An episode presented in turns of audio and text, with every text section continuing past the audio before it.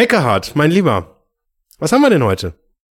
Heute, äh, äh, uh, oh, habe ich vergessen. Echt jetzt? Heute reden wir über Fehlerkultur. Digitacheles. Digitacheles. Digitacheles.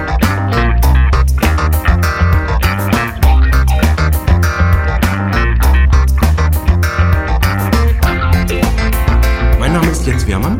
Und ich heiße Eckehard Schmieder. Warum wollen wir denn heute über Fehlerkultur reden? Weil wir keine haben und wir, wir brauchen die so dringend. Wir brauchen Fehlerkultur. Wir müssen lernen, aus Fehlern zu lernen. Ach, das ist ja auch schon wieder so pseudo. Ich habe beim LinkedIn-Statement von einem irgendeinem Businessmenschen habe ich gelesen, man darf Fehler machen, aber nur einmal. Und da ist mir eiskalt den Rücken runtergelaufen. Da dachte ich, Alter, irgendwas sehen wir da anders in der Welt. Das Bedrohliche, das Beängstigende, da hat jemand einen Fehler gemacht. Dieses Bedürfnis, alles zu perfektionieren, ich hab's auch anerzogen bekommen und ich glaube, es ist nicht so richtig. Spätestens wenn du Kinder hast, wäre so meine These. Spätestens dann relativiert sich das mit der Fehlerkultur. Dann kriegst du die Sachen nicht mehr perfekt gemacht und du musst lernen, Kompromisse zu machen. Spätestens dann wahrscheinlich schon vorher auch. Was mich an dieser Debatte über Fehlerkultur äh, ehrlich gesagt ziemlich nervt, ähm, das, äh, das, das ist, also mir kommt das manchmal so ein bisschen scheinheilig vor. Ähm, weil, wenn man sagt, ja, wir müssen Fehler machen, wir müssen daraus lernen, ja, äh, geschenkt. Klar, ist logisch. Ähm, die Frage ist aber denn jetzt, was ist denn ein Fehler? Ah, guter Punkt. Ja. Und also das wird und, und das darüber wird ganz wenig gesprochen. Also lernen kann ich ja in verschiedenen Konstellationen, aber ein Fehler, das das hat jetzt irgendwie, das hat schon so was Wertendes. Ja. Und wenn ich jetzt in einem komplexen Geschäft unterwegs bin und da muss ich jetzt nur so was Simples machen wie Software, das da, dann bin ich da schon im ausreichend komplexen Modus unterwegs. Ähm, dann unterstellt immer Fehler oder diese dieser diese Debatte über Fehler, wir müssen Fehler machen ja, wir können es auch richtig machen. So, das heißt, es gibt entweder das eine oder das andere. So, und das ist für mich schon der erste Denkfehler. Ich, ich kann das nicht richtig machen. Und selbst wenn ich, also ich, ich, ich, formuliere es jetzt mal bewusst so, so ein bisschen extremer, selbst wenn wir denken, wir haben alles absolut perfekt gemacht, dann sind wir vielleicht bei 80 oder 90 Prozent. Und selbst da können wir lernen. Selbst da sollten wir demütig sein und uns überlegen, wie würden, was würden wir denn besser machen? Und auch wenn wir spontan gerade äh, überhaupt keinen Fehler empfinden haben, weil wir jetzt nichts Richtiges oder nicht, nicht nichts nichts Richtiges falsch gemacht haben, hätte ich jetzt fast gesagt. Ach scheiße, jetzt habe ich es ausgesprochen. Egal. ähm, es ist völlig wichtig, an der Stelle eben auch sich bewusst zu machen, natürlich können wir, wenn wir nachdenken, noch optimieren und natürlich können wir aus den Dingen, die wir tun, lernen und alles, was wir tun, ist irgendwie entweder richtig oder falsch oder halt auch ein Fehler. Und es gibt nicht nur dieses Schwarz-Weiß und das nervt mich an dieser Diskussion. Ja, aber es ist nicht nur schwarz-weiß, Jens. Es ist auch richtig und falsch. Und das sind diese ganz alten Kategorien, die wir als Kinder hm, vielleicht im schlechtesten Falle sogar eingeprügelt bekommen haben. Die These wäre, richtig und falsch gibt's überhaupt gar nicht. Im, Im Sinne von der Wertung, also quasi, äh, also so wie in einer Klassenarbeit, wo ich entweder halt die Matheaufgabe halt richtig löse oder ja, ist halt falsch und dann kriege ich halt null Punkte. Das ist ein schönes Beispiel, das mit der Schule und den Kindern. Ich erlebe das bei meinen Kindern, dass die oft zu schlau sind für die Fragen. Also nicht, dass das jetzt irgendwie hochbegabte Kinder sind, das sind ganz normal begabte Kinder, aber die Fragen sind ziemlich bescheuert, die sie gestellt kriegen. und die Antworten relativierend und relativierend geht eben nicht oder reflektierend. Ähm, das kann man doch gar nicht so entscheiden, sagt ein Kind zum Beispiel zu mir wenn gefragt wird, ist das so oder ist das so. Das kommt doch drauf an, wenn so, und das, dafür gibt's in der Schule zum Beispiel schon keinen Raum. Ja. Da wird so getan, als sei die Welt binär, richtig oder falsch. Ich habe da mal so eine lustige Geschichte gehört. Ich, ich, ich muss mal gucken, ob ich die noch zusammenkriege. Da ging es auch um Physikunterricht oder ich glaube, es war irgendwie Physikstudium sogar. Und da ging es um die Aufgabe, ähm, die Höhe eines Hochhauses ähm, mit einem Barometer äh, zu messen. Das war die Aufgabe. So und dann wollte natürlich der Prüfer hören, äh, wie ich sozusagen jetzt den Luftdruck oben messe und den Luftdruck unten messe. Und der Prüfling hat dann aber als Lösung angeschlossen, dass er das Barometer nimmt, auf das Hochhaus raufgeht, es runterwirft und die Zeit stoppt.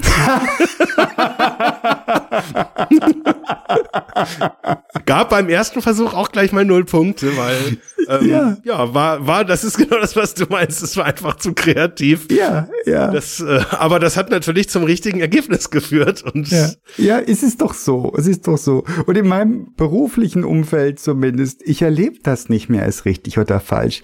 Dinge haben diese Wirkung oder jene Wirkung und auch eine bestimmte Wirkung ist nicht mehr auf eine bestimmte Ursache rückführbar. Die Parameter sind viel zu vielfältig. Alles, was wir tun, ist in einer extrem komplexen, volatilen Umgebung. Und du, du kannst nicht mehr sicher sagen, ich mache das so, dann passiert das, ich mache das so, dann passiert das. Das wäre nur in Extremen vielleicht noch so, aber in meinem normalen Berufsalltag könnte ich nicht sagen. Ich, manchmal denke ich, oh, wir machen überhaupt gar keine Fehler. Aber das liegt daran, dass du Fehler nicht mehr definieren kannst. Und damit haben wir auch keine Fehlerkultur. Was wir haben, ist Perfektionismus. Also die Leute wollen sicherstellen, dass alles 100% richtig ist. Vielleicht auch in Ermangelung von klar sichtbaren Fehlern, weil du kannst dann mit 80% richtig, kannst du nicht ausschließen, dass jemand sagt, das ist falsch und deswegen macht, versucht man 100 Prozent richtig hinzubekommen, was auch immer das sei. Also jede Event Eventualität ausgeschlossen, jede mögliche Falscheingabe, wenn es zum Beispiel um Software geht, ähm, sollte abgedeckt sein, obwohl die Wahrscheinlichkeit minimal ist, dass jemand sowas eingeben würde oder dass ein System sich irgendwie falsch verhalten würde. Und das scheint mir gravierend zu sein. Ich sehe es in meinem Kernbereich in Folienschlachten, die gemacht werden. Jemand soll eine Angebotspräsentation machen, dann macht er dann 50 Folien und ich denke schon, das kann doch gar nicht sein. Wer will sich das denn reintun? Und dann gucke ich mir die Folien an und die sind von links oben bis rechts unten beschrieben. Und ich bilde mir einen rausgefunden zu haben, woran das liegt. Es steht eben alles drauf. Es steht alles drauf. Ja. Es kann ihm niemand nachweisen. An den Punkt hast du aber nicht gedacht. Da steht alles drauf. Ja, ja. Dass das nicht Menschen gewinnt, ist auf einem anderen Blatt geschrieben. Ja, aber das, das hat ja was mit Angst zu tun. Ne? Das hat da was mit dieser gelernten Angst zu tun ähm, wenn da, da, wenn da irgendein wichtiger Aspekt ist und ich habe ihn vergessen hinzuschreiben, dann ist blöd. Dann sagt er, ja gut, da hätten wir doch einen wichtigen Aspekt gehabt und der steht halt nicht da. Jetzt haben wir halt den, den, den Anbieter halt beauftragt, der das halt hingeschrieben hat. Ja, dann habt ihr halt diesen einen Satz, der hätte halt, der wäre wichtig gewesen. so, aber dass man damit natürlich, wenn man das auf 50 Seiten dann in Länge zieht, ja, verwässert und am Ende gar nicht mehr klar ist, wer, wer ist das eigentlich, mit wem rede ich da eigentlich? Das ist irgendjemand, der halt unglaublich viel schreibt, aber der gar nicht die richtigen Schwerpunkte setzen kann, sondern der einfach nur alles schreibt. Kann ich im Zweifel noch einen Satz Bücher hinterher schicken und da steht auch alles, was ich über erfolgreiches Projektmanagement wissen muss, dann drin. Und habe ich in der Anlage noch zwölf Bücher referenziert und da steht bestimmt alles drin, was ich richtig gemacht ha haben hätte können. Äh, bringt aber nichts, weil ich halt nicht gesagt habe, was mir wichtig ist und was mein Weg durch dieses Dickicht an Informationen ist. Und wenn, wenn wir eins im Moment haben, äh, dann ist es definitiv nicht eine Ermangelung an vielen Informationen, sondern dann ist doch irgendwie genau gerade richtig raus oder wichtig rauszufinden, wo wollen wir denn eigentlich hin und wo setzen wir die Schwerpunkte? Ja, das Bücherbeispiel ist nur minimal überzogen. So ähnlich habe ich das schon erlebt. Aber hey, was braucht's denn eigentlich, um auf den Punkt zu kommen, um zum Wesentlichen zu kommen, um sich ja, ist das Mut? Muss ich mich trauen? Muss ich mich trauen zu sagen, ich habe das mal so für dich zusammengefasst und ich glaube, das ist der Weg und das ist richtig, statt ich habe hier diesen Fall und jenen Fall und den habe ich auch berücksichtigt und möglicherweise passiert ja auch das und das findest du dann auf Seite 52. Was braucht's? Ich habe keine Ahnung. Ja, also ich, ich hätte jetzt mal so gesagt, es braucht, glaube ich, äh, zwei Dinge. Das eine ist, ich, ich nenne das jetzt mal so eine unsichtbare Kompetenzanmutung dass ich den Eindruck habe, ich rede da mit jemandem, der weiß das. Das ist ein zauberhaftes Wort, eine Kompetenzanmutung. mein Abend hat sich schon gelohnt heute. Können wir gleich in die Show Notes Nein, aber das ist so, wie ich das erlebe. Und wenn ich da mit jemandem rede, von dem ich denke, der ist kompetent, ich weiß das ja nicht, ich kann das nicht prüfen. Ja. Ich habe ja irgendwie nur begrenzte Möglichkeiten. So, und wenn ich dann in der Diskussion ähm, dass den Eindruck habe, dass der aus seinem Repertoire die richtigen Dinge rausgreift, die einfach sehr gut passen, gerade in diesem Moment, für mich, für mein Problem. Nicht für alle Probleme und mit allen Fallunterscheiden, sondern kurzes Gespräch und prägnante Antwort. dann fühle ich mich da persönlich irgendwie gut aufgehoben. Das ist also so wünsche ich mir das eigentlich, wenn ich jetzt mit äh, Dienstleistern halt irgendwie rede. Ja, du hast speziell die Präsentation im Kopf, ne? Also dieses, ich habe einen kurzen Moment Zeit, um einen Menschen für eine Idee zu gewinnen. Und das schaffe ich sicher nicht mit einer Folienschlacht, sondern das mache ich, indem ich ganz prägnant drei, die drei wesentlichen Dinge rauskehre. Meine Erfahrung ist nicht nur ist die Wahrscheinlichkeit hoch, dass du die drei richtigen Dinge erwischst, weil du dich ja befasst mit der Sache und du kannst die ja und du hast Erfahrung und was nicht alles, sondern es ist so, dass die drei Dinge, die du rauskehrst, auch für dein Gegenüber wichtig sein werden, weil dein Gegenüber eben auch nicht so aufgeräumt kommt und sich allzu bereitwillig von einer 50 Folien Präsentation erschlagen lassen würde, rausgehen würde und irgendwie denken würde, na ja, die sind schon kompetent, aber hinterher so richtig wissen, warum ich mit denen arbeiten möchte, das tue ich dann auch nicht. Aber die drei Punkte, die sind magisch. Die hast du rausgekehrt und da kann man sich dran reiben, kann man auch sagen, den Punkt drei sehe ich anders. Dann hast du trotzdem gewonnen, mhm. weil du, weil der Mensch sich schon damit befasst hat. Und das ist eine Präsentation. Das ist so die High-End von ich will's richtig machen und da habe ich ein relativ ein relativ gutes Instrumentarium zu messen, war das jetzt gelungen oder nicht. Das heißt, komme ich zum Abschluss oder nicht. Aber auch wenn du danach nicht zum Abschluss kommst, weißt du nicht, woran das gelegen hat. Ganz oft werden Business-to-Business-Aufträge nicht vergeben, weil einfach nicht entschieden wird. Nicht, weil jemand anders besser präsentiert hat. Mhm. Was ist denn mit anderen Gelegenheiten? Was ist denn in der Softwareproduktion? Was, wie gehen deine Mitarbeiterinnen und Mitarbeiter mit Fehlern um? Geben die das zu oder machen die keine oder wie, wie geht das bei euch? Äh, du hattest das vorher eigentlich ganz gut auf den Punkt gebracht. Also ich, der Fehler impliziert, ähm, da hat jemand was falsch gemacht. Mhm. So in, und in der Softwareentwicklung, ähm, da, da sind Bugs drin. So, und diese Bugs, die müssen wir systematisch finden. So, und da gibt's einen arbeitsteiligen Prozess.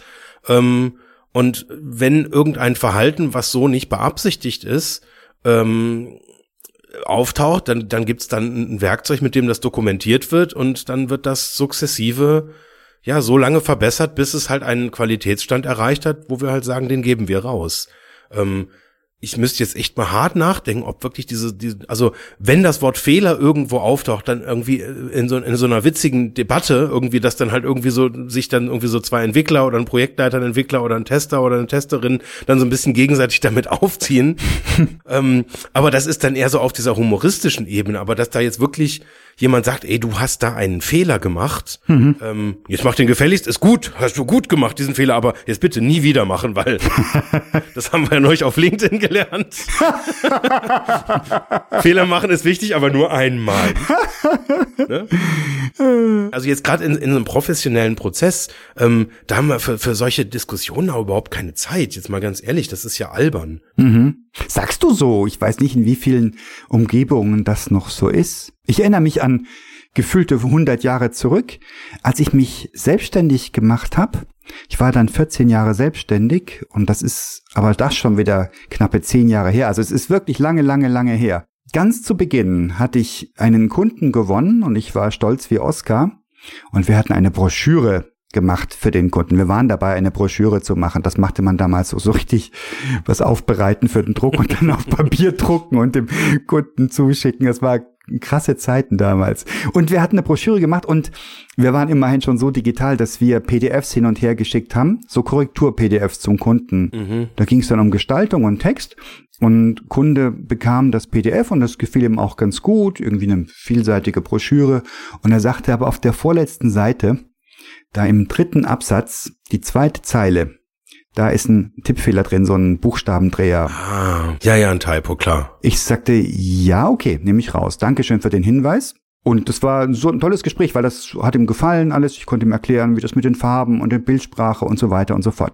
Und dann hat er ein paar andere Sachen auch angemerkt und die haben wir korrigiert und er bekam wieder das Korrektur-PDF. Das war ja, bevor man da zum Druck ging, das war ja nicht so wie heute, dass man irgendwie, ich drucke schnell.de und dann hat man billig, billig tausend Broschüren. Das ging damals so richtig äh, heilig und teuer beim Drucker und dann stand man vier Uhr morgens beim Drucker. Also bevor man ein PDF zum Drucker schickte, da hatte man alle möglichen Sicherheitsvorkehrungen Korrekturerklärung gemacht. Also wir hatten einen zweiten Korrekturlauf beim Kunden und er sagte, es ist alles schön, Sie haben das alles toll gemacht, aber auf der vorletzten Seite im dritten Absatz, zweite Zeile, ist dieser Fehler noch drin, den ich Ihnen letztes Mal gezeigt habe. Und ich, oh, das ist aber wirklich, das ist mir jetzt peinlich. Keine Ahnung, wie das passieren konnte. Habe ich den jetzt nicht abgespeichert oder was? Mache ich jetzt also. die Broschüre ging in den Druck. Oh nein, der war noch drin. Und es passierte, was passieren musste. Oh nein! Wir bekamen so eine Handmenge voll ähm, Pro Proofs, also so Probeexemplare und der Rest ging zum Kunden. Und ich schlug die, ich klappte die Broschüre durch, alles schön, Farbe gut geworden, Bilder nicht abgesoffen und sowas und sehe auf der vorletzten Seite, dritter Absatz, der Fehler war noch drin. Oh nein. Und ich kam, ich kam aus einer Kultur, wo man nicht zugab, wenn man einen Fehler gemacht hatte. Also das muss in der Abteilung links oder in der Abteilung rechts gewesen sein. Bei mir kann es nicht gewesen sein, weil du wurdest sanktioniert für Fehler. Also hast du keine Fehler gemacht. Und das war aber so wahnsinnig krass schlimm. Ich habe nur Bruchteile von Sekunden überlegt, wem ich das in die Schuhe schieben könnte. Ich kam auf kein Ergebnis. Ich musste einfach zugeben, dass das meine Verantwortung war. Ich kann bis heute noch nicht sagen, was da schiefgelaufen ist, aber ich habe zweimal gesagt, ich korrigiere es und ich ist zweimal nicht korrigiert worden. Ich habe den Hörer in die Hand genommen, bevor er es tun konnte, habe ihn angerufen und gesagt, die Broschüre ist da und es ist gut geworden und es ist mir unendlich sterbenspeinlich. Ich versinke hier im Boden vor Ihnen und der Fehler ist noch drin. Ich kann es mir nicht erklären. Es ist meine persönliche Verantwortung. Ähm, bitte sagen Sie mir, wie schwer Sie den Schaden beurteilen und was wir tun können, um es wieder gut zu machen. Und da war er wirklich nicht amused, aber er war komplett hin und weg oder ganz entwaffnet von der Tatsache, dass ich nicht sagte, ja, das war in der so und so Abteilung, die sind ja eh immer blöd oder oder keine Ahnung, der Drucker hat ein falsches Pfeil genommen, keine Ahnung, ich habe nichts, ich habe gesagt, das ist mein persönlicher Fehler. Und ich übernehme die Verantwortung. Und dann haben wir uns irgendwie geeinigt, dass er einen Agenturtag, so einen gemischten Agenturtagessatz Verlau bekommen sollte. Den hat er nie eingelöst. und wir haben uns irgendwann getroffen, dann mal abends, haben wir dann auf ein Bierchen und wir waren sofort per Du und waren also, also befreundet ist ein großes Wort, aber gut, wir sind wirklich über lange Zeit immer wieder mal bei einen Trinken gegangen. Und damals war das Du noch was Heiliges vor einem Vierteljahrhundert. Heute ist es bei uns in unserem Umfeld ja gang und gäbe, aber da war das noch was Heiliges und wir waren per Du und er hat diesen Tag nie eingefordert. Und mir ist klar geworden, dass diese Verzweiflungshandlung von mir, Flucht nach vorne, dass die großartig war, dass es fast sogar schon komisch war. Ich hatte mir oft schon bei Kundenbeziehungen überlegt, sollte man nicht mal so einen kleineren Fehler machen und anrufen und sagen, ich habe einen Fehler gemacht, einfach um zu dokumentieren, wir melden uns von uns aus, wenn irgendwas schief geht. Das heißt, wenn wir uns nicht melden, ist nichts schief gegangen. Das habe ich so oft mitgenommen. Ich habe es nie getan. Also so einen so einen freiwilligen Fehler, nur um diesen Effekt zu haben. Aber dieses schnelle Vorgehen und sagen, ich hab's falsch gemacht, es tut mir leid, ist unglaublich magisch, das ist wirkungsvoll, das ist großartig.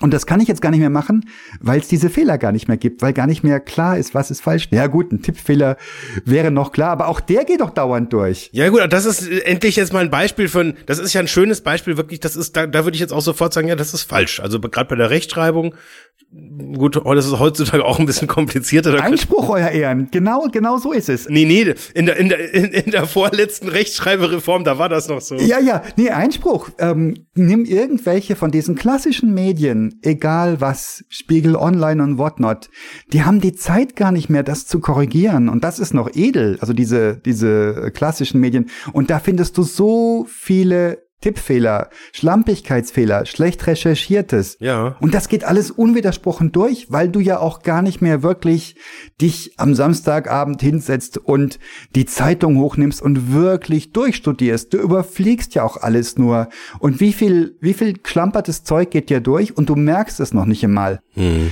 Also ich glaube auch ganzen Rechtschreibsachen, ob ein Kompositum, wenn es nicht zusammengeschrieben ist, ob es dann durchgekoppelt wird mit Bindestrichen, das passiert doch gar nicht mehr. Das Genitiv S, das vagabundiert. Und der Duden hat ja auch längst aufgegeben. Der gibt ja keine Regeln mehr vor, der beschreibt die Sprache mit dem Ergebnis, dass es das scharfe S inzwischen als Großbuchstaben gibt, weil kein Mensch überrissen hat, dass das nur ein Kleinbuchstabe ist und so weiter und so fort.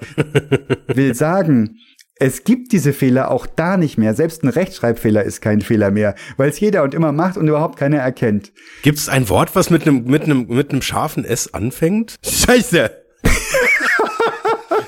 Salze. Salze.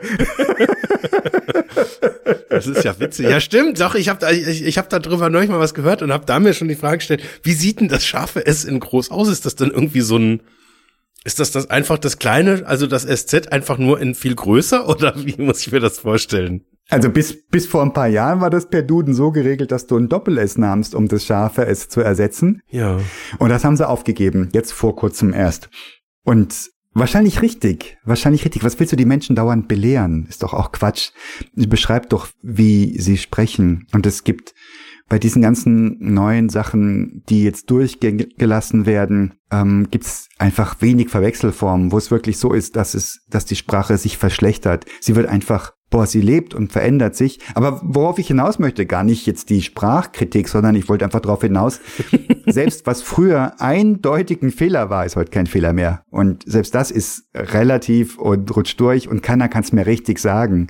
Es sei denn, du hast so einen pedantischen Typ wie mich an der, beim Lesen und ich sag dann was. Es, es gibt schon, also wenn du jetzt zum Beispiel im, im Mitarbeiterjahresgespräch einfach die Fakten falsch zusammenfasst, das ist dann schon ein Fehler so, und dann geht das falsch in die Lohnbuchhaltung. Das, also das, es gibt schon Dinge, wo einfach durch, durch einen Mangel an Gründlichkeit Dinge, die sehr eindeutig definiert sind, dann falsch sind. Okay. Oder wenn, wenn ein Release-Termin weitergibst und halt falsches Datum weitergibst oder sowas. Also es gibt schon einfache Fehler, die aber eine schwere Auswirkung haben können. So, und da haben wir jetzt besprochen, es ist wahrscheinlich, würde ich jetzt auch so sehen, auch wenn das schwierig ist, die Flucht nach vorne, ähm, und auch das klare, die klare Übernahme von Verantwortung, weil ich meine, dieses, wo kommt das denn her?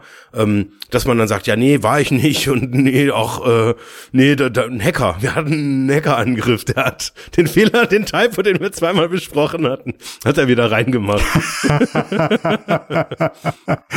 in meiner Zeit in England habe ich die absurdesten Sachen erlebt. Da habe ich, was ich was, äh, Briefpapier bestellt und ich frage, ich, äh, ich brauch's aber morgen. Ist das morgen da? Ja, selbstverständlich Sir, no problem, Sir.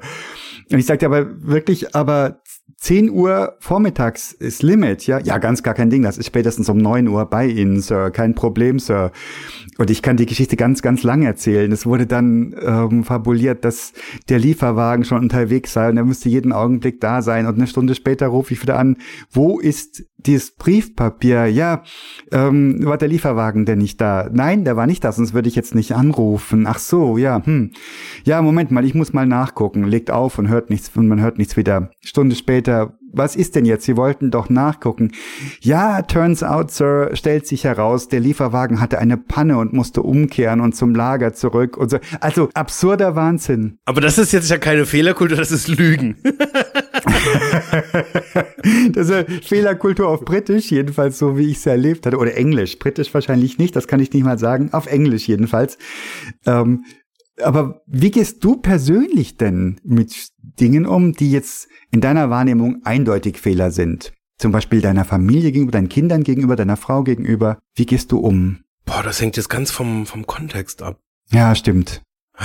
Ich, ich, du hattest, du hattest vorher so was Spannendes äh, äh, gesagt, wo ich gerne vielleicht so als Hilfsfrage nochmal drauf äh, zurückkommen würde. Ich, ähm, du hast vorher das, wie hast du es formuliert? Du warst da drauf gepolt, keine Fehler zu machen. Wie hattest du das formuliert vorher? Ja, so Fehler, Fehler gab es nicht bei mir. Es war links von mir oder rechts von mir, aber ich selbst machte keine Fehler, weil Fehler verboten ähm, und sanktioniert. Also mache ich keine Fehler.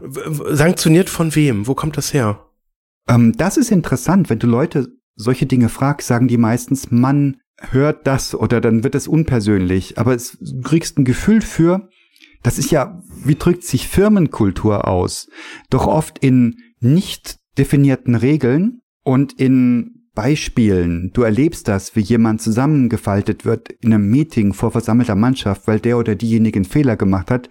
Daraus lernst du, mach keinen Fehler. Es gibt ja niemand, der sagt, du darfst keinen Fehler machen. Auch schon damals nicht, denke ich mal, als ich da noch in dieser Umgebung war. Das ist jetzt 30 Jahre her, um Gottes Willen. Aber auch da gab's gab's schon schlaue Leute, die sagten, ja, natürlich macht man Fehler und man muss aus Fehlern lernen. Aber faktisch gab's das nicht. Nicht in dieser Firma. Die, die war fehlerfrei. Und was immer schief ging, es war jemand anders, der es getan hat. Ja.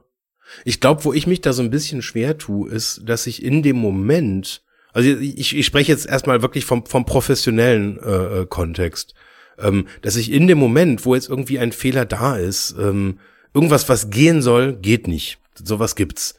So, dann ruft ein Kunde an und sagt, ähm, das, euer Service ist gerade nicht da, was ist denn da los? So, dann, dann ist ja offensichtlich irgendwas nicht richtig, dann ist irgendwie ein Fehler passiert. Mhm. In der Regel äh, geht dann aber ein, eine, eine System oder tritt dann eine Systematik in Kraft, wo man dann erstmal analysiert, weil in der Regel äh, die Situation nicht so einfach ist, dass man dann sagen kann, ah, okay, da hat der und der das und das falsch gemacht, dann hauen wir den und Mhm. dann macht er das halt nicht mehr falsch und das hat dann irgendwie jetzt jemand, der schlauer ist, dann gemacht, sondern in der Regel müssen wir erstmal rausfinden, wo denn eigentlich jetzt das Problem sitzt. Das stimmt, das ist ja alles so komplex. Heutzutage hast du ja überhaupt keine Ahnung, ob es an einem Gerät liegt, an einer Übertragung oder an jemandem, der ein Gerät bedient, dass irgendwas nicht geht. Völlig richtig. Genau. Du weißt es ja nicht. So, und dann gibt's, dann gibt's die Leute, ähm, die dann immer erstmal sagen, ja, nee, also kann nicht sein. Ja. Ist ein, ist ein Computerfehler, ja, ist ein Virus, ist ein, ja, muss, äh, inter, hast, hast du schon mal Internet, hast du WLAN, ne? Und Have you tried switching it off and on again? Ja, genau. Also das ist das ist so die eine äh, Strategie. Ähm, dann wenn du so, weiß ich, es ist jetzt auch schon wieder ein paar Tage her, wenn du jetzt irgendwie so mit, mit deinem Internet ein Problem hast, dann sagen die ja immer erstmal was von der Firmware Hardware, ähm, dass man das mal tauschen müsste oder man müsste mal die Hardware einfach komplett durchtauschen. Also jetzt mal Spaß beiseite. Das ist äh, ja, ja in der Regel erstmal ein systematischer Prozess, dass ich dann wirklich gucken muss. Ähm, wo, an welcher Stelle äh, äh, haben wir denn irgendein System, was was nicht richtig tut? Und häufig ist das dann tatsächlich irgendwas, äh, ähm, wo was schiefgegangen ist, Mhm. ähm, wo Leute etwas gemacht haben, wo ihnen die Konsequenzen von dem, was sie da tun, äh, nicht bewusst ist. Also was bei uns tatsächlich äh, so einer der der, ähm, der der der schwierigsten Situationen ist, wenn irgendjemand, der eine Schnittstelle zur Verfügung stellt, dann sagt, wir haben da ja so ein, so ein Update halt mal gemacht und sagt aber den Leuten, die diese Schnittstelle benutzen, nicht, dass sich jetzt zum Beispiel halt die Aufrufparameter irgendwie geändert haben oder dass da einer weggefallen ist, weil man das jetzt halt halt anders gemacht hat. Dem, also der, macht das dann irgendwie, weil er denkt, er macht da was richtig. Ähm, und dann ist ihm aber nicht bewusst oder ihr nicht bewusst, dass da irgendwo halt was dranhängt und dann ja möglicherweise halt ein Fehler erzeugt wird, der dann nicht richtig abgefangen oder nicht richtig erkannt wird oder oder oder. Ähm, und in dieser Situation haben wir tatsächlich erstmal ja, so eine Unsicherheit, was ist denn da los? Und wenn man das dann gefunden hat, dann ist das in der Regel, ja, dann macht man das halt wieder so, dass es halt irgendwie geht und muss halt erstmal sozusagen an so einer Lösungsstrategie arbeiten.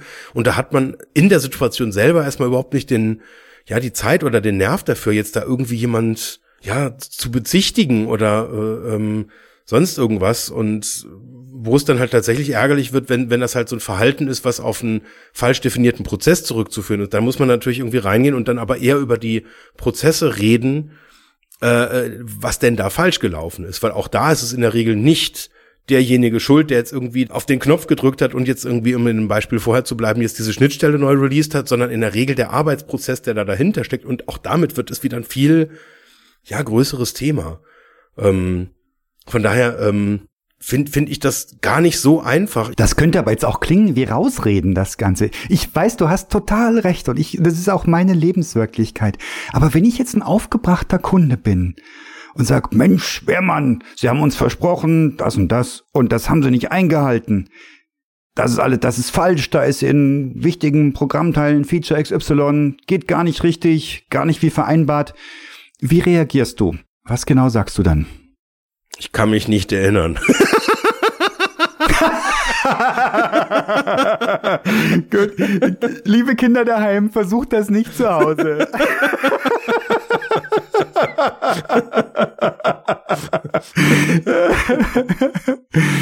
also was, was ich gelernt habe, also ist natürlich diese affirmieren erst, weil du sagst, wenn jemand aufgebracht anruft, ich kommt doch ganz wahnsinnig selten vor, da bewundere ich die Leute, die, die mit ähm, Endverbrauchern zu tun haben, das ist bestimmt relativ oft, Ja. dass Leute keine Ahnung, aus dem Suff raus oder sonst wie oder aus psychologischen Dispositionen raus irgendwie ungehalten unterwegs sind.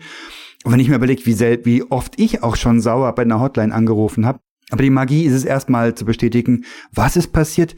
Wow, ja, da kann ich verstehen, dass sie sich aufregen. Dann ist erstmal der Wind raus. Ja. Und dann sage ich aber auch schon immer, also ich sag tatsächlich nicht, das muss ich nachgucken, wo da, was da schiefgelaufen ist, sondern ich sag, wow, ich kann verstehen, dass sie sich aufregen. Sollte der Fehler bei mir liegen, möchte ich mich schon mal ganz herzlich bei Ihnen entschuldigen. Ich werde es nachprüfen und ich lasse Sie spätestens um so und so viel Uhr das Ergebnis wissen. Und wenn ich es bis dann und dann noch nicht weiß, dann melde ich mich aber auf jeden Fall zur vereinbarten Zeit und sage, ich brauche noch einen halben Tag, um das rauszufinden. Ist es okay, wenn ich Ihnen das morgen früh sage? Mhm. Und da ist meine Lebenswirklichkeit. Die Leute sind wahnsinnig einsichtig. Sie wissen es ja auch selber. Sie wissen ja auch, das ist ja bei allen gleich, ja. Und genau diese, die Komplexität der Umgebung. Ähm, kein Mensch kann auf Anhieb sagen, das oder jenes ist schiefgelaufen. Und in aller Regel, wenn Dinge wirklich hochkochen, dann sind mehrere Dinge schiefgelaufen. Dann sind, ja. dann hat sich, dann war das ein Zusammenfügen. Wie bei einem Autounfall. Eigentlich es ist ja nicht so, dass einer was falsch macht, sondern es sind mindestens zwei unaufmerksam, weil wie oft mir schon jemand ähm, einen Unfall erspart hat, indem er oder sie aufmerksam reagiert hat und wie oft ich schon Leuten einen Unfall erspart habe, indem ich aufmerksam und vorausschauend reagiert habe. Niemand kann das eben 100 Prozent und immer. Ja. Und deswegen ist es hilfreich und gut, da aufeinander aufzupassen und ein gewisses Maß an Toleranz walten zu lassen. Ja. Aber unsere Kunden, so was ich so erlebt habe, ich habe jetzt aber auch noch nicht so wahnsinnig viel, ich bin ja nicht im Projektzusammenhang unterwegs, da habe ich noch keine ähm, wirklich echt kritischen Momente erlebt. Aber ich erlebe die als sehr verständig und sehr konstruktiv und sehr lösungssuchend. Also ich, ja. da erlebe ich gar keine, gar keine Distanz zwischen uns und Kunden. Ich kann äh, jetzt äh, äh, doch so, so, so, so ein ganz grobes Beispiel finden. Das ist jetzt auf einem anderen Level. Ähm, und zwar geht es da weniger um äh, einen Fehler in der Sache, sondern einen Fehler in der Kommunikation, ein Fehler in der Beschreibung der Sache. Ah, daher, das kenne ich auch, ja. Dinge, die man selber für selbstverständlich hält. Ähm, also wir hatten kürzlich so, ein, so einen Fall auch, ähm, da haben wir auch ein Angebot abgegeben und da stand dann halt relativ exakt halt auch drin, was wir machen, so wie wir es halt immer machen an der Stelle.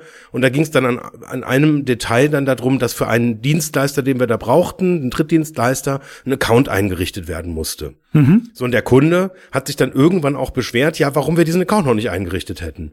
Dann haben wir gesagt, ja, ähm, weil wir den nicht einrichten können, weil das ist wichtig, dass das müsst ihr mit eurer Firmierung und mit eurer ähm, äh, ähm, mit, mit euren Kenndaten von der Firma. Also da ging es um so ein Apple. Ähm, Account und mhm. wenn die App dann quasi distribuiert wird, dann soll ja dann nicht unser Name drüber stehen, sondern der der Firma. Das heißt, die Firma muss natürlich diesen Account einrichten. Und die haben aber gedacht, ja Moment, aber ihr seid doch unser Dienst, das müsst ihr doch machen. Ja. Und das ist dann was, wo man relativ äh, einfach dann mit umgehen kann, dass man dann sagt, ja gut, äh, äh dann da haben wir uns missverstanden. Ähm, sorry nochmal dafür, haben wir irgendwie nicht recht rechtzeitig nachgefragt.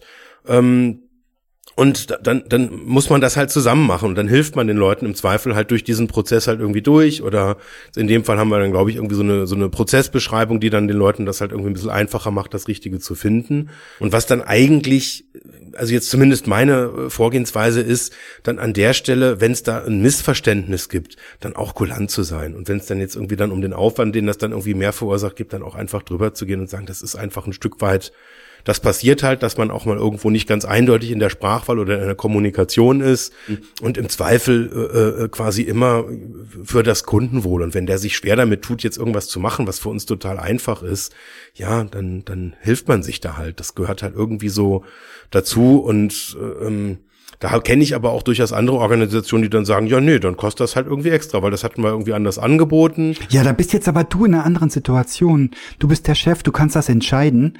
Wenn du Sachbearbeiter bist oder sonst irgendwie subaltern unterwegs und kannst das nicht selber entscheiden, dass man da kulant ist, das ist eine blöde Situation. Und da sind Leute, oft habe ich erlebt, eher auf der schroffen Seite und versuchen, sich so auf eine andere Art von Flucht nach vorn zu wehren gegen Kunden, die vielleicht sagen, nee, das hätte ich jetzt aber anders erwartet.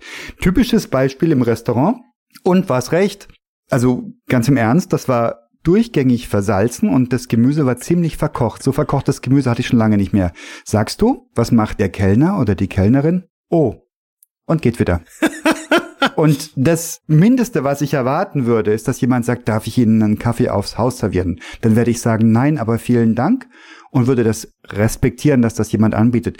Das kann er oder sie aber gar nicht, weil derjenige prekär beschäftigt ist und nicht die geringste Weisungsgewalt hat.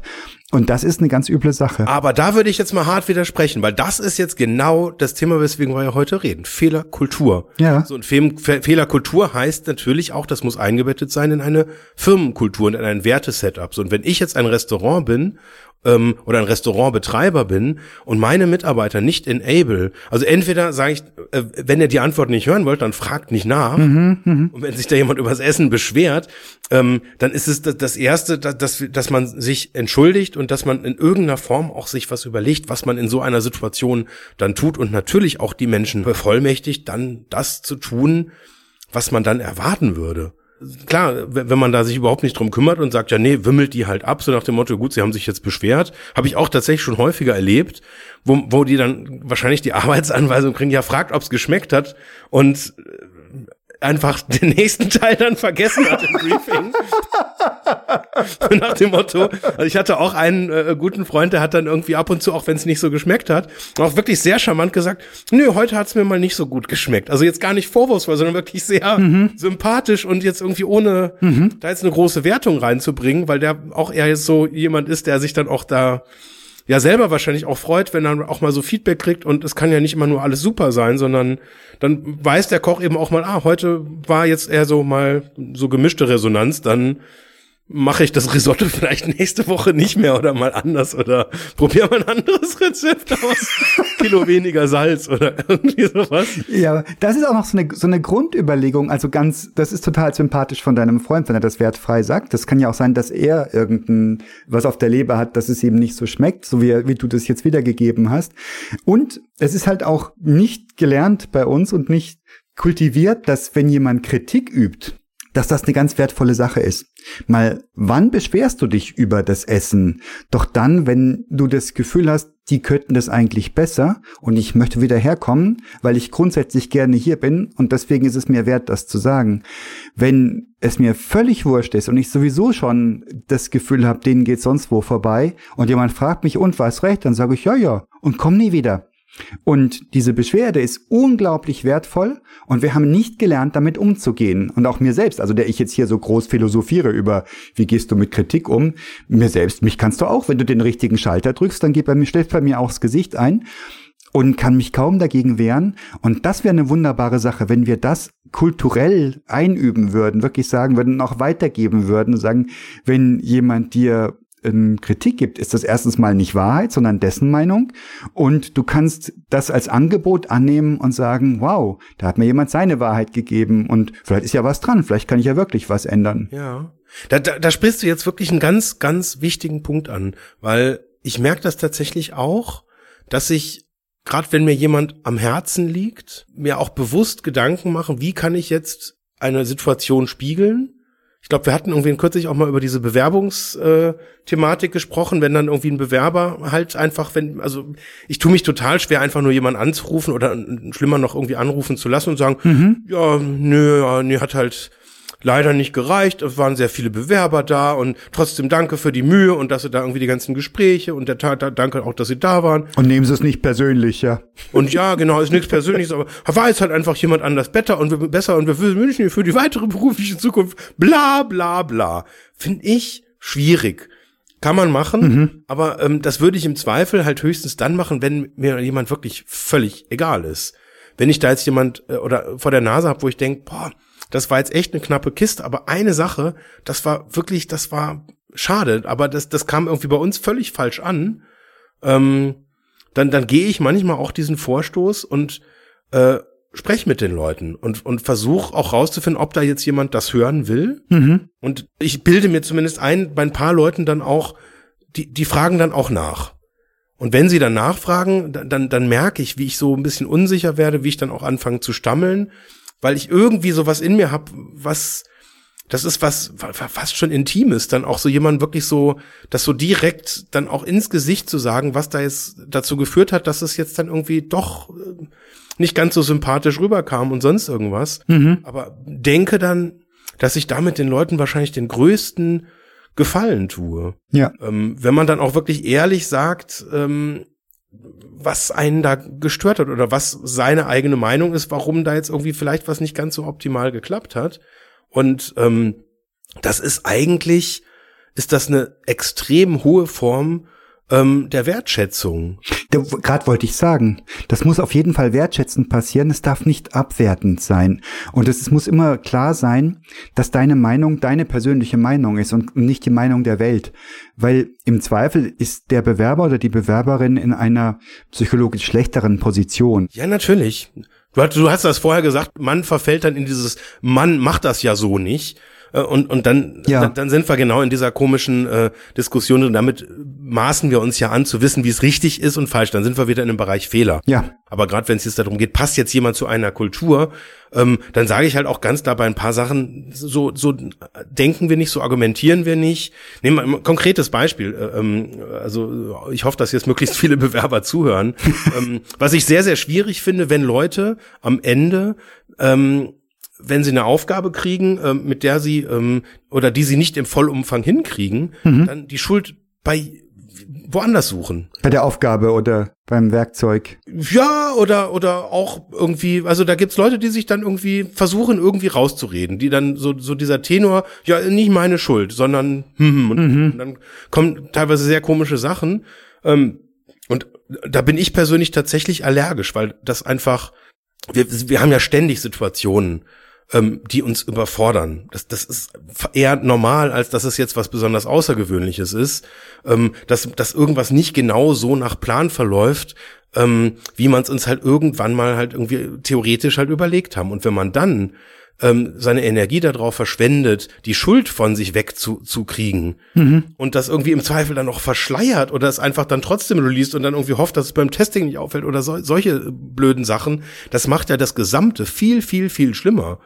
Ja. Sondern von daher, also wenn da wenn da jetzt irgendwie ein Bewerber äh, ähm, halt dann irgendwie da ist, der sagt, ich habe äh, ähm, halt das und das gemacht und dann führt er das vor und das das macht dann auch was und dann sagt er, ja gut, aber wenn ich jetzt auf den Knopf da drücke, dann geht's kaputt. Das finde ich unglaublich gewinnt. Also wenn jemand dann auch so diese diese Selbst Selbstreflexion halt auch hat sozusagen auch seine eigene Grenze dazu sehen, weil das ist eigentlich das, das ist sehr sehr nah an der Realität, die wir brauchen. Ja. Aber das habe ich wow, da habe ich jetzt gefühlte drei bis vier Jahrzehnte gebraucht, um mich dem anzunähern. Nicht, dass ich es könnte, aber dass ich mich dem annähere, dass ich die Erkenntnis habe und weiß, das sollte so sein, dass ich es einfach frank und frei zugebe.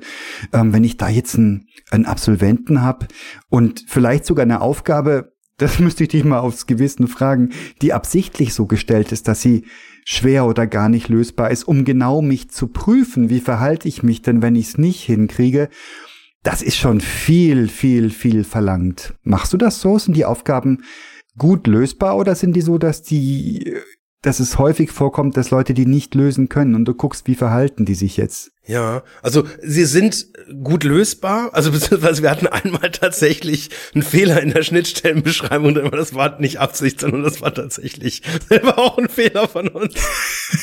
Kein Test. Das haben wir mittlerweile korrigiert. Ähm, es ist zu viel tatsächlich. Ähm, und das, aber das sagen wir auch im Vorfeld. Mhm. Dass das eben klar ist, dass man einfach so weit macht, wie man kommt. Und da kann sich jeder auch selber einschätzen, mhm. wie weit er dann machen will. Und auch das spricht ja, also wir, wir haben sehr gute Entwickler, die sind schnell und wir haben pragmatische Entwickler, die sind, äh, die sind noch schneller und also da gibt's unterschiedliche Geschmacksrichtungen und es gibt jetzt nicht den einen Kamm, über die wir alle scheren. Also von daher mhm. geht, geht's auch jetzt in so einem in so einer äh, äh, in Anführungszeichen Prüfungssituation, ich verstehe das nicht als Prüfungssituation, das sagen wir vorher auch, mhm. ähm, darum quasi auch so ein bisschen rauszufinden, wie jemand tickt. Auch rauszufinden, es gibt ja Leute, die sagen, nee, ich, ich darf niemanden fragen, ähm, und dann, dann muss man ja auch die Brücke bauen, weil wir wollen ja auch rausfinden, wie auch jemand in dieser Kommunikation halt auch funktioniert. Und wenn er irgendwo nicht weiterkommt, verzettelt der sich dann und investiert wertvolle Zeit ähm, im Treffen von falschen Annahmen oder dreht er sich einmal kurz nach links und fragt einfach den Kollegen, der halt da sitzt und, und klärt das kurz. Ja, das sind wir wieder bei den Prämissen. Ja, weißt du, ist das klar vorher? Darf, darf ich fragen oder wird mir das als Schwäche ausgelegt oder was auch immer? Uh, tricky. Und, da, und auch da, nee, und wir sind ja im Bereich Fehlerkultur. Ja. Auch da ähm, merkt man dann natürlich, ähm, dass da Annahmen, die man da selber trifft, auch was diesen Prozess anbetrifft, ähm, dass wir da zu viel verlangen. Mhm. Und dann muss man diesen Prozess natürlich im Laufe der Zeit dann so anpassen, passen, dass der auch jetzt zum Beispiel zu eher introvertierten Leuten dann halt auch passt, dass man das nicht einfach nur voraussetzt und sagt, ja gut, wir haben jetzt halt krass hohe Erwartungen, habt ihr halt leider alle nicht erfüllt, sorry dafür, mhm. sondern dass man dann eben auch sagt, wenn jemand introvertiert ist, dass man eben einfach dann dass, dass wir uns mal umdrehen und sagen, können wir helfen. Mhm. Ist ja, ist ja auch eine Form von, von, von Aufmerksamkeit und irgendwie auch einem Umgang mit so einer Situation, dass wenn man merkt, da guckt jetzt jemand irgendwie zusehends ratloser, mhm. ähm, dass man dann eben auch das tut, was wir sonst auch tun würden, nämlich einfach mal nachfragen. Ne? Also das ist so, also im Prinzip, und da sind wir aber wieder bei, diesem, bei dieser Definition, das ist, für mich ist das kein Fehler, für mich, ist, für mich ist das so ein regelmäßig in Reflexion gehen, gucken, wo können wir besser werden und ja, wenn man das jetzt hart sieht, dann kann man sagen, das haben wir vorher falsch gemacht, ist vielleicht sogar richtig, aber irgendwie bewerte ich das gar nicht so, sondern wir haben es vorher halt so gemacht, wie wir es halt am besten konnten mhm. und im Laufe der Zeit machst du es halt besser und deswegen ist aber irgendwie der gute Weg von vorher ja nicht direkt ein schlechter, sondern einfach nur kein optimaler. Kriegst du da Konsens hin im Unternehmen und wenn ja, wie machst du das? Also sehen das alle so und ihr lebt das so oder gibt's manche, die sind da ein bisschen introvertierter, hast du schon gesagt, aber sind manche Menschen vielleicht weniger fehlertolerant, andere mehr? Oder gibt's vielleicht sogar Reibereien zwischen deinen Mitarbeitenden, dass die sich drauf aufregen, boah, der nimmt das ein bisschen arg lax, die Vorgaben, und ich will's aber genau haben. Wie läuft das? Ja, also ich, ich kann das, ich kann das nicht so eindeutig beantworten, um ganz ehrlich zu sein. Da gibt's unterschiedliche Sichtweisen auf ein Thema und der eine wünscht sich natürlich äh, möglichst wenig zu kommunizieren mhm. und andere sind da eher ein bisschen kommunikationsintensiver. Das hängt vielleicht jetzt auch so ein bisschen da, davon ab, wo wir im Kreativprozess sind. Mhm. Ähm, also wenn wir jetzt kurz vor Release stehen, ist das natürlich eine völlig andere Situation, als wenn wir jetzt in so einem ersten Sprint äh, mit Konzeption halt irgendwie gerade noch beschäftigt sind und halt irgendwie auch sehr ja in unterschiedliche Richtungen halt auch denken und äh, ja auch fragen und vorgehen können. Also von daher ähm, ist da auch viel, glaube ich, auch persönliche Meinung dabei. Und ähm, ja, nicht, nicht jeder hat natürlich diesen, so eine angeborene Souveränität, was jetzt diesen, diesen Punkt Umgang mit Fehlern halt irgendwie anbetrifft. Noch so ein hübscher Ausdruck. Angeborene Souveränität. Schön. Den nehme ich auch mit, mit in meinen, meine Träume heute Nacht. Und werde zufrieden grinsen, wenn ich schlafe. Angeborene Souveränität. Das ist total klasse. Das, davon träume ich. ja, ich habe sie im besten, im besten, besten Falle angelernt, wenn's wäre, ne? Und habe großes, große Empathie vor den Leuten, die Angst haben, Fehler zu machen, die es genau richtig machen wollen, vielleicht auch so irgendwie Druck erlebt haben schon im Leben, auch unfairen Druck und unangenehmen Druck. Und ja. da sind wir wieder bei dem Thema Fehlerkultur. Was, was können wir als Gesellschaft tun? Was können wir als Wirtschaftsunternehmen tun, als Führungskräfte tun, um Angstgefühle rauszunehmen und das Fehler machen, was auch immer das sei, also wie auch immer scharf das ziselierbar ist, als Lern Quelle des Lernens zu verstehen und ja. die Umgebung angstfrei zu gestalten. Ich habe jetzt mal eine konkrete Frage, wo, wo ich mich jetzt mal für deine Meinung interessieren würde. Ja, ausnahmsweise. Ja. Es hat 45 Folgen gedauert. Ich freue mich, dass es doch noch kommt. Ich hatte lange gewartet, mein lieber Jens. Genau, beim nächsten Mal wieder bei der Folge 90. nee, äh, äh, der Gedanke ist, wenn wir ähm, für die Zielvereinbarung, jetzt zum Beispiel als Gehaltsbestandteil, gewisse Dinge äh, ähm, festschreiben, die dann zu einer vorher festgelegten Bonifizierung führen. Gehört das auch in diese Kategorie Fehlerkultur mit rein? Weil das impliziert, wenn du das nicht hinkriegst, diese Anzahl an Installationen oder diesen Net Promoter Score oder diese Zufriedenheit laut Index so und so oder Best Place to Work sind wir jetzt nur auf Platz drei.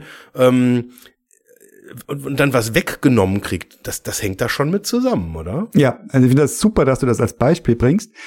In meinem jetzigen Unternehmen ist an sowas gar nicht zu denken und in meinem vorigen Unternehmen habe ich aktiv mitgewirkt, diese Art von Kopplung aufzulösen, dass wir nicht mehr die Ziele, die wir uns stecken, an monetäre ähm, Anreize stecken. Also grundsätzlich natürlich, wenn es dem Unternehmen gut geht, kann es bessere Löhne zahlen. Das ist aber eine abstraktere Ebene, als wenn ich gesagt krieg, du musst äh, x Stück von so und so in der und der Zeit machen, weil wenn nicht, kriegst du weniger Kohle.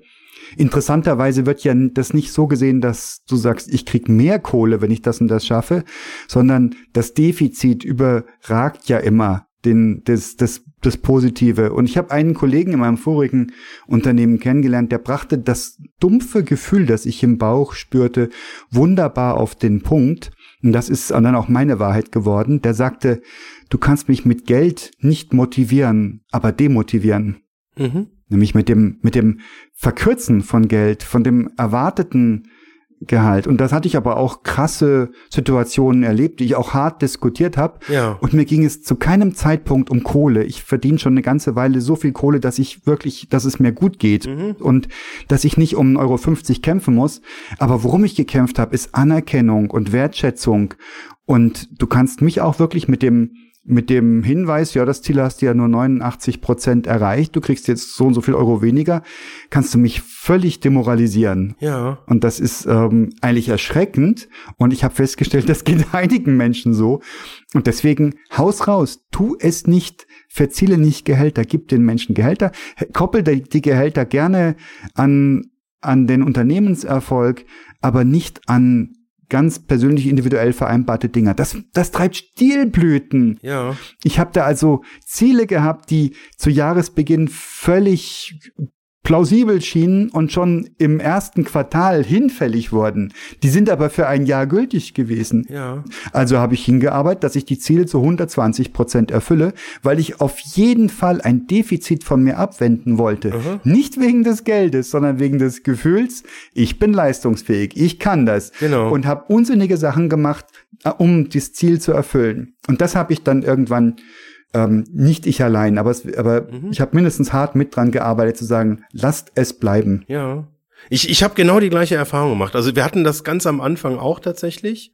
Da haben wir auch gesagt, es gibt quasi das Gehalt besteht aus 14 Bestandteilen, also zwölf normale, dann ein Firmenerfolg, einer individueller Erfolg. Mhm. Und ich habe dann tatsächlich, weil ich dachte, ich bin ein cooler Typ, dann gedacht, äh, stellt euch bitte nicht auf das volle Gehalt ein äh, von dem äh, 14, von dem persönlichen, sondern der Erwartungswert, das hattest du gerade auch benutzt, das Wort, ist die Hälfte von dem Gehalt. Damit könnt ihr rechnen und habt dann quasi den Leuten das so vorgerechnet, so 13,5. So, und dann bin ich aber über die Jahre, mhm. ähm, musste ich dann auch lernen, ähm, ich kann da noch so oft Erwartungswert sagen. Nein, die Leute, die haben ihren eigenen Kopf und die erwarten nicht 13,5, sondern wenn ich denen sag 14 gibt's, dann erwarten die, weil sie coole Typen sind die erwarten dann 14. Ja. Und da kann ich reden, was das Zeug hält. Und ich habe dann wirklich auch in Situationen, wie ich gesagt habe, ihr habt doch jetzt, also Erwartungswert hatte ich ja jetzt mehrfach gesagt, auch in der E-Mail mit Arbeitsvertrag und so weiter, auch so betraglich so gesagt. Und jetzt habt ihr 13,9. Und war dann völlig von den Socken, dass die Leute dann mega schlecht gelaunt aus diesen Gesprächen rausgekommen ja. sind, wo ich gesagt habe, ey, ihr habt 40 Prozent mehr als Erwartungswert. Ihr seid voll die ihr seid krass, ihr seid Glückwunsch und hat, hatte mir irgendwie so gedacht, ja, jetzt, jetzt, jetzt feiern wir zusammen. Und nee, das, das war immer nur belastbar schlechte Stimmung. Ja, du hast fünf Lollis in die Schale gelegt und vier ausgegeben und den fünften hast du wieder mitgenommen. Das ist frustrierend. Und das ist, und das ist, und ich habe dann tatsächlich irgendwann, ähm, das ist jetzt vielleicht ein bisschen pathetisch, aber ich habe dann für mich irgendwann äh, äh, so diese, diesen, diese Schlussfolgerung getroffen, dass doch eigentlich jeder ähm, alles gibt. Ansonsten wäre er ja gar nicht da. Ja, ja. Und, und dann habe ich dann irgendwann auch einfach in der Konsequenz gesagt, so und deswegen ähm, gibt's einfach für jeden dieses volle 14. Gehalt halt immer. Und das gibt's auch nicht am Jahresende und das steht auch nicht unter Vorbehalt, sondern wir rechnen das jetzt einfach auf die zwölf Gehälter um. Ja. Fertig aus Ende. Ja. Ähm, und wenn es darum geht, dass jemand irgendwie aus der Reihe schert oder keinen Bock mehr hat oder demotiviert ist, dann brauche ich mir doch nicht einbilden, dass ich das dann irgendwie zehn oder elf Monate später im Personaljahresgespräch, dass ich, wenn ich das dann nochmal auf den Tisch packe, dass das irgendwas bringt.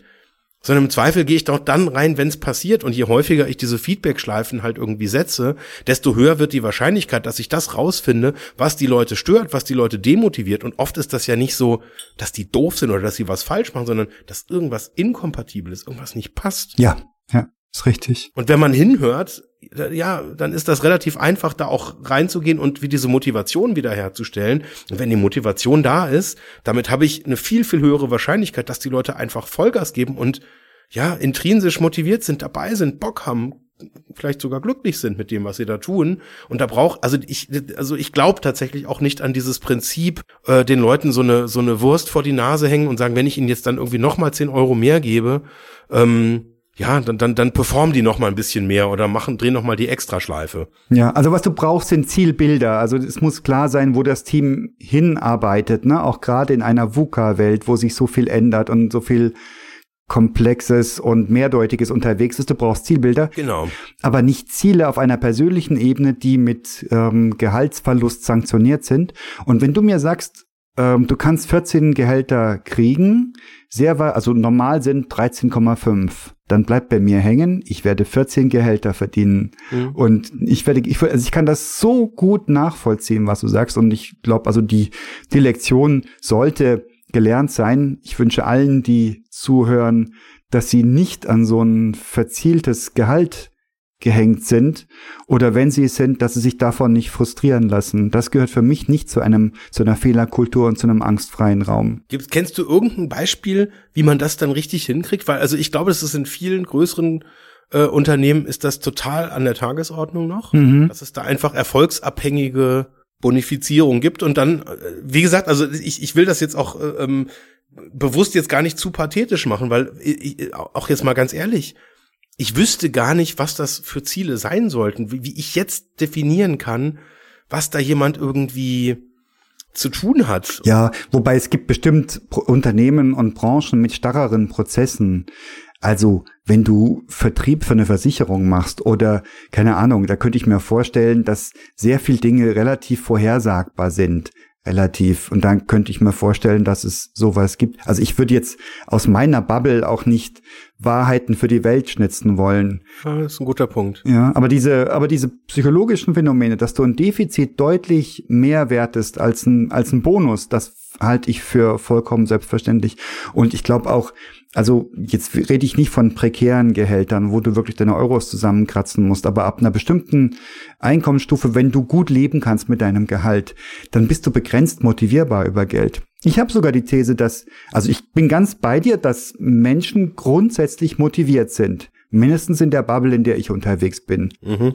Und meine Aufgabe als Führungskraft, anders als ich das noch vor 30 Jahren gelernt habe, in Führungskräfteseminars, du musst die Leute motivieren, ist ich muss gucken, dass die Leute nicht demotiviert werden, dass sie nicht, äh, dass ihnen nicht irgendwas im Weg steht, dass nicht irgendwelche unausgesprochenen Dinge da sind, dass sie nicht irgendwelche, dass ich nicht irgendwelche Dinge kommuniziere, von denen ich mir gar nicht bewusst bin, dass ich sie kommuniziere, dass ich Verantwortung wirklich auch mitdelegiere, nicht bloß Ziele und Aufgaben. Und die Leute rennen, die Leute laufen, die machen großartige Sachen. Ich habe noch nie was anderes erlebt, als dass Menschen großartige Sachen machen. Es sei denn, sie werden frustriert. Sie, sie, ähm, die, die Struktur um sie rum gibt das nicht her, dass sie, dass sie loslaufen.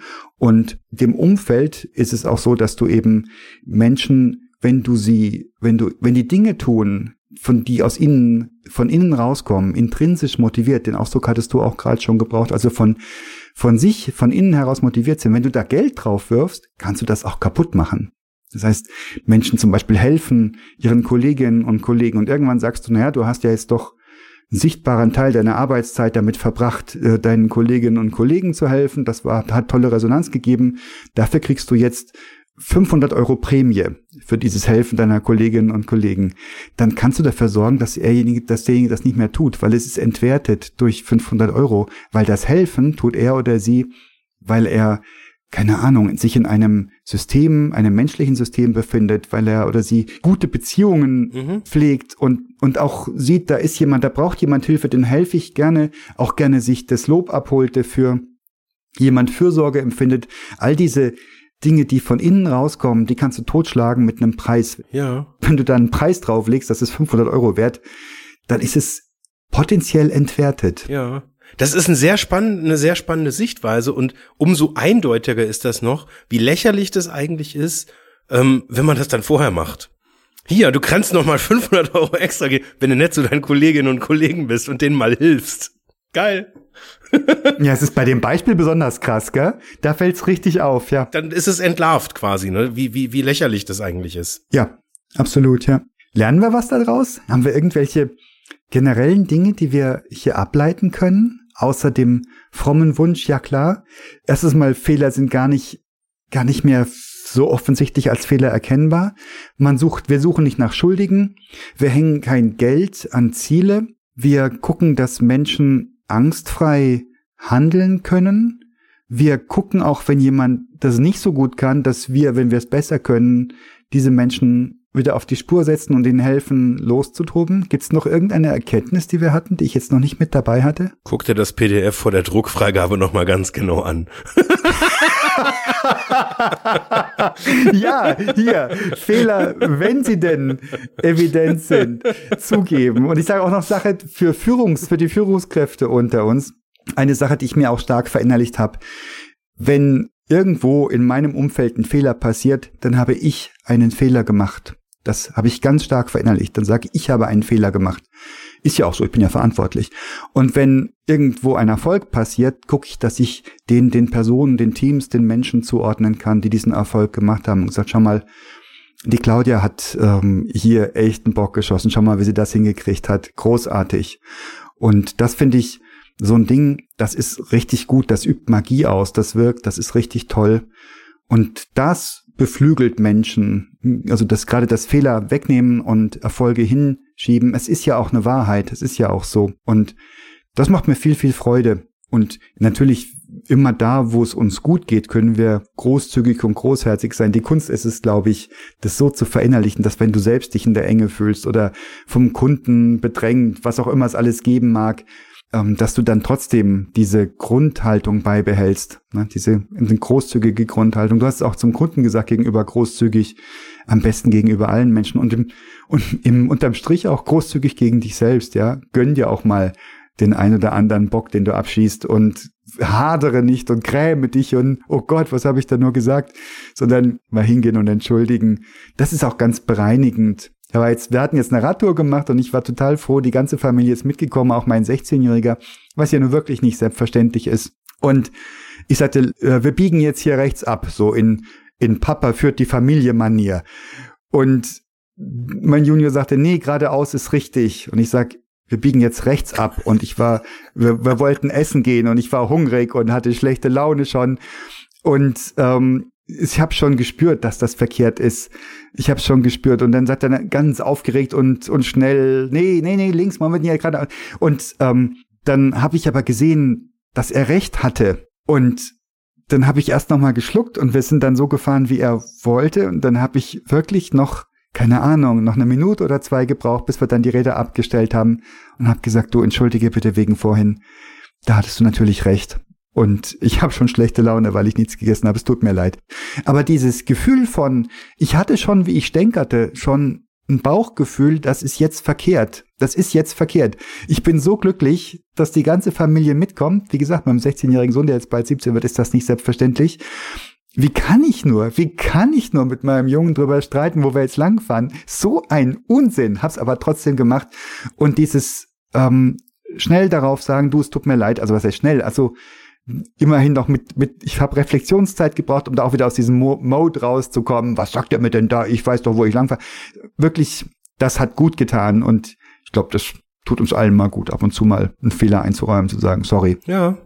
Das erdet. Ja, ja, stimmt. Ich hatte neulich auch so eine Situation, da waren wir irgendwie auch genau. nach einem langen Tag auch in so einem Workshop und dann haben wir da so ein bisschen geblödelt und ich habe das schon in der Situation gemerkt, dass wir da so ein bisschen übers Ziel hinaus sind und da habe ich dann am nächsten, ich glaube, es war am nächsten Tag dann auch einen der Kollegen, den wir da so ein bisschen so über den Mund gefahren sind, auch angerufen, habe mich da auch ja nicht nicht entschuldigt, habe erstmal gefragt, ob es ein Thema ist und als er mir dann doch ziemlich klar zu verstehen gegeben äh, hat, ähm, dass er sich jetzt freut, dass ich da noch mal nachfrage.